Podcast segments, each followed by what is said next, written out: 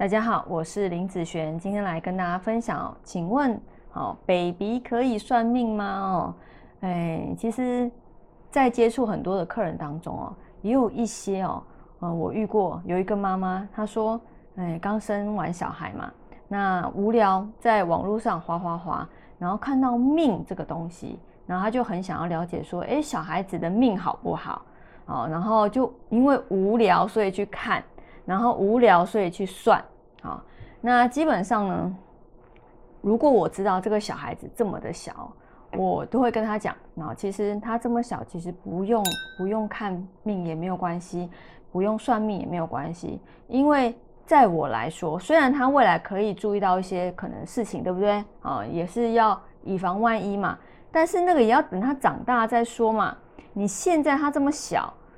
你跟他讲了，你现在记忆很好，但是他长大，我跟你讲，早就忘光光了啦。那对他真的有实质上的帮助吗？好，其实没有多大的帮助，反而哦，有一些东西记得更清楚。譬如说，哦，这个八字，譬如说三官很多，尤其是女生，对不对？哦，男生比劫旺，或者是破财之类的，哦，娶不到老婆，嫁不到老公，或者是财运不好，等等等，你。大部分会记这种不好的东西，从小记到他可能出社会，你一直会记得这个。但是好的部分呢，其实啊，因为觉得好嘛，就没有太大的担心。但是不好的部分会记很久，从他这么小的时候，你就心里有一个疙瘩在那里，你会觉得舒服吗？啊，所以我觉得，嗯，我是希望针对。这个人能够有立即性的一个帮助，譬如说，今天他是一个成年人，他现在工作上、财运上、感情遇到问题，对不对？那今年他已经遇到问题了，他应该怎么去做能够改善？那他后面的运势的状况，他要注意哪几年？哪些事情可能还会再发生？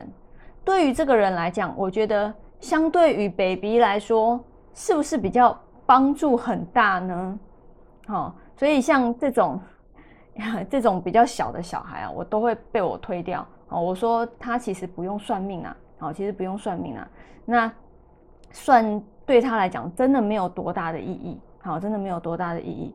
那嗯，除非有一些他已经，譬如进入到小学了，好，他的呃有一些情况出来，然后性情上也比较稳定的时候啊，有些爸妈他就真的很想看，真的很想看看说要怎么去教教育这个孩子。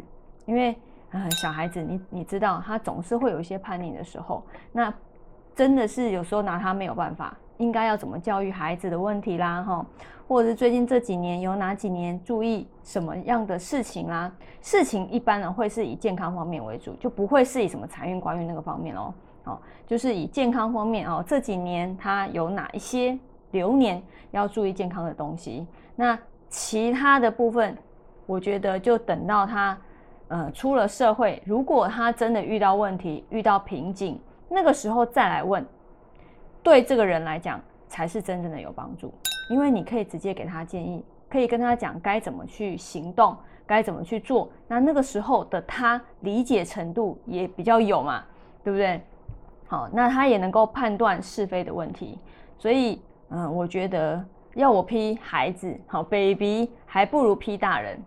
好批大人，虽然大人啊真的是不是很好批，小孩子真的是比较好批啦。但是我觉得对于一个人来说，最好的帮助是一个，呃，他能够立即性的改善，好，能够解决他当下的问题。那就算这个当下的问题可能不是他有一个人的能力就有办法解决的事情，对不对？可能这件事情还会会发展到怎么样？